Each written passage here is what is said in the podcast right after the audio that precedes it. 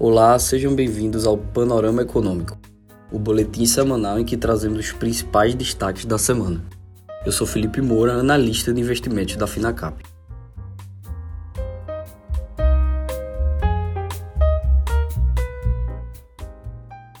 O Ibovespa registrou um forte desempenho na semana, voltando a negociar na região dos 102 mil pontos. As altas foram alimentadas por um melhor humor dos mercados internacionais, bons dados macroeconômicos e a agenda local de resultados das empresas em relação ao segundo trimestre de 2022. O IPCA 15, referente ao mês de julho, mostrou desaceleração expressiva da inflação, refletindo a queda dos preços de combustíveis e energia elétrica. Ao mesmo tempo, os preços de alimentação no domicílio e serviços serviços ainda tiveram altas expressivas. A prévia da inflação oficial subiu 0,13%, bem abaixo do 0,69% do mês anterior. Entre as boas notícias, as pressões inflacionárias se mostram um pouco menos disseminadas e as cotações dos bens industriais mostraram um comportamento mais benigno. O mercado de trabalho brasileiro registrou abertura líquida de 277 mil vagas com carteira assinada em junho, segundo dados do CAGED divulgados nesta quinta-feira pelo Ministério do Trabalho e Previdência. O resultado ficou acima da mediana das estimativas de instituições financeiras, gestoras de recursos e consultorias, de abertura líquida de 235 mil vagas. As projeções, sempre positivas, iam de 130 mil a 290 mil. O Federal Reserve, o Banco Central Americano, elevou na quarta-feira sua taxa básica de juros em 0,75 ponto percentual para um intervalo entre 2,25% e 2,5% pelo segundo mês consecutivo pressionada pela maior inflação em 40 anos, a autoridade monetária intensificou a abordagem agressiva, apesar de a economia começar a emitir sinais de perda de força. Após uma alta de meio ponto em maio e a primeira elevação de 0,75 ponto percentual desde 1994, no mês passado, a medida significa que o Fed está no meio do ciclo mais agressivo de aperto monetário desde 1981. Para a próxima reunião de política monetária em setembro, economistas estão divididos sobre se o Fed adotará mais um aumento de 0,75 ponto percentual ou se optará por elevação de meio ponto. Em entrevista coletiva, seu presidente Jerome Powell disse que o Banco Central poderá desacelerar o ritmo de alta já em setembro. O Conselho de Administração da Petrobras aprovou, em reunião realizada na quinta-feira, o pagamento de 87,8 bilhões de reais em dividendos. O valor relativo ao segundo trimestre é recorde em termos trimestrais informou a estatal. O provento vem em um momento em que o governo federal solicitou às grandes estatais, Petrobras entre elas, a antecipação do pagamento de dividendos relativa a 2023 para cobrir a conta de despesas fixadas pela chamada PEC das Benesses. Agora em relação às empresas. A Log, desenvolvedora e locadora de galpões logísticos, aumentou em 42% seu lucro líquido no segundo trimestre para 112 milhões de reais, conforme divulgado em seu balanço nesta quarta-feira. A comparação comparação é com o mesmo período de 2021. O lucro líquido ajustado foi de 136 milhões de reais, 74% superior ao registrado no segundo trimestre do ano passado. O desempenho positivo é creditado ao aumento na entrega de novos projetos e as novas locações realizadas, além da reciclagem de ativos. A queda nos preços do minério de ferro impactou negativamente o resultado da Vale no segundo trimestre do ano. A mineradora anunciou na quinta-feira lucro líquido de 20 bilhões de reais, de abril a junho,